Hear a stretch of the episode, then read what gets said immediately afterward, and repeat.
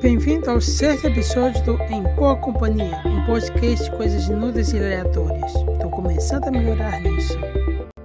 Agora no nosso momento de no qual ainda preciso criar uma vinheta, é aquela hora que eu me autoanaliso a mim mesmo.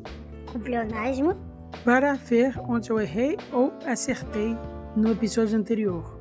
Inicialmente, cumpri minha promessa de ser um episódio pouco maior, acho que teve seis minutos. Aliás, acho que foi o maior episódio já criado.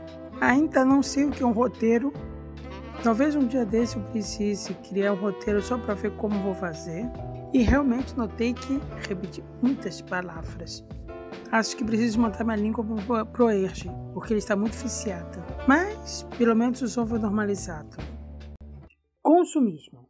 É uma ideologia política socioeconômica que pretende promover o estabelecimento de uma sociedade qualitária sem classes sociais e apátrida, baseada na propriedade comum dos meios.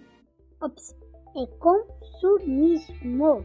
Ou porque precisamos das coisas que precisamos. Talvez devesse ser precisamos das coisas que precisamos. Eu olho em volta aqui, vejo muita coisa que eu comprei por impulso e muitas que eu realmente precisava comprar. Fica difícil saber qual é, e isso é ruim tanto para mim, economicamente, para o planeta, Acho que eu não preciso aula de ecologia aqui. mas o importante é, somos bombardeados a cada segundo Tá, talvez segundo seja um exagero. mas somos bombardeados por propagandas. Se não tivermos o seu último celular, o último carro, o último computador, não somos nada. Se não jogarmos aquele jogo que vai acabar de sair, também não podemos nem conversar com nossos amigos. Se não vermos aquele filme, somos excluídos da sociedade. Qual? Exato, excluídos da sociedade. Tá, pelo menos as conversas que tivermos a respeito dele e fomos receber spoiler. Mas a verdade é que realmente não precisamos da metade das coisas que compramos. Outras até precisamos, facilitam nossa vida. Mas poderemos bem viver sem elas. Talvez os telefones sejam um exemplo. Ah, sim, tô gravando no telefone. Talvez as pessoas não saibam disso. Claro, quando eles começarem a ouvir. Outras são completamente supérfluas. E acho que cabe a todos nós saber qual é a diferença. E o melhor de tudo, não contrair dívidas que você não vai poder pagar. Caminhada. O simples ato de andar. Acho que é tranquilamente uma das minhas três atividades favoritas. Só para ser bem claro, isso é um modo de falar, não é necessariamente. Eu não fiz uma lista das minhas coisas favoritas. Tá aí uma boa ideia. Vejam o programa. Voltando à caminhada,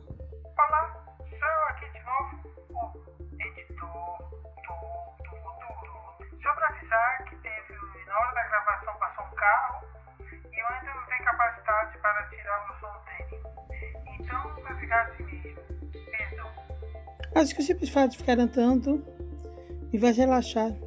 Tipo uma meditação.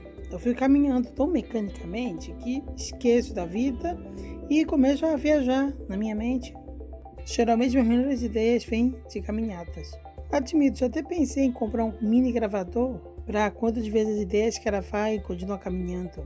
Tá, o celular também se referia para isso. Mas ela nunca foi para frente porque eu acabo esquecendo esse gravador ou de gravar essa ideia. Quando ela vem e quando eu paro, eu já esqueci a ideia que eu tive. É, muitas coisas boas foram perdidas. Ou será que não? Outra vantagem da caminhada é que eu faço exercício diário, vejo novos lugares, não tão novos assim porque eu sempre caminho pelo mesmo caminho e consigo queimar algumas calorias.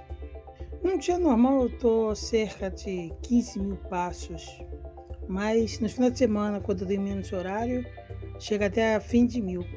Em suma, gosto de caminhar e é um bom passatempo. No mundo de hoje é complicado ler. Tá, não é tão complicado assim, porque você tem uma até fácil acesso à informação. O problema é que tem muita coisa para te distrair. Dito isso, gosto de ficar lento, especialmente livros em papéis, se bem que não tem nada contra a versão digital. Novamente, é a minha atividade que se assemelha muito à meditação. Eu começo a ler e quando fecho, o tempo já passou. Já passou horas que eu fiquei lendo aquele livro. Tá, vou admitir que eu não sou muito fã de livro técnico. Gosto mais de romances, ficção. Se bem que romance não esteja sendo uma ficção, né? De histórias fantásticas. Nesse caso, não significa necessariamente sobrenatural. Pode ser apenas uma história que não aconteceu, mas que poderia muito bem ter acontecido, apenas não aconteceu. Não sei se sou eu, mas gosto de ficar imaginando forças dos personagens. E sim, fico triste quando algum deles morre. Sim, já li Guerra dos Tronos. Talvez o que seja bem diferente nele em relação aos outros livros é que os personagens principais podem morrer. Disclaimer, estou falando do livro e não da série.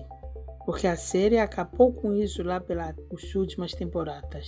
Ele era um passatempo interessante. E é bom para você desco descobrir coisas, viajar.